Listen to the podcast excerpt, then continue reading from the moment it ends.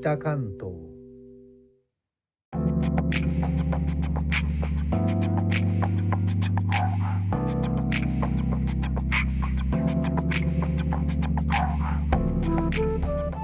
インドネシアから帰ってきた高野です。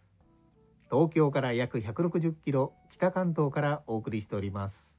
日本とは一味も二味も違うインドネシアの話題も時々お届けします。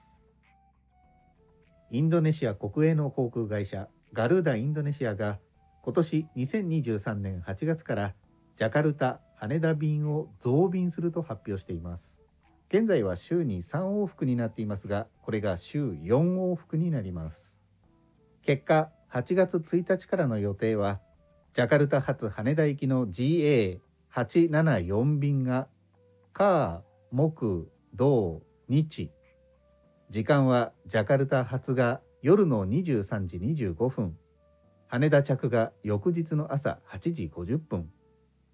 羽田発ジャカルタ行きの GA875 便は月、水、金、日羽田午前中11時45分発ジャカルタ着が同じ日の夕方17時10分になっています。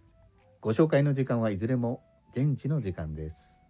2023年2月27日時点のガルーダインドネシアのお知らせではジャカルタからインドネシアの国際的な観光地バリ島に向けて反対にバリ島からジャカルタへいずれもインドネシア国内線での同日の乗り継ぎができる模様です。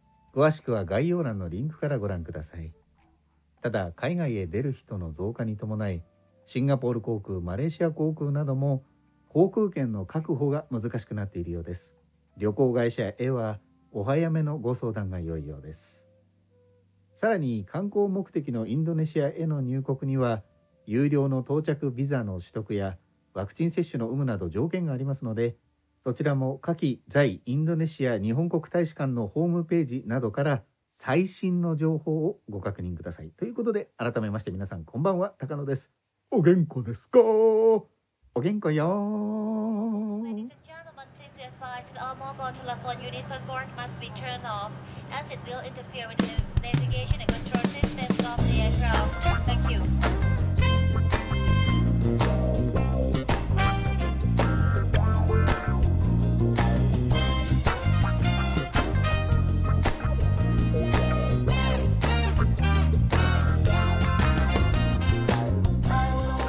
バリ島に向けては成田からの便も限られた日ではありますが運航されています。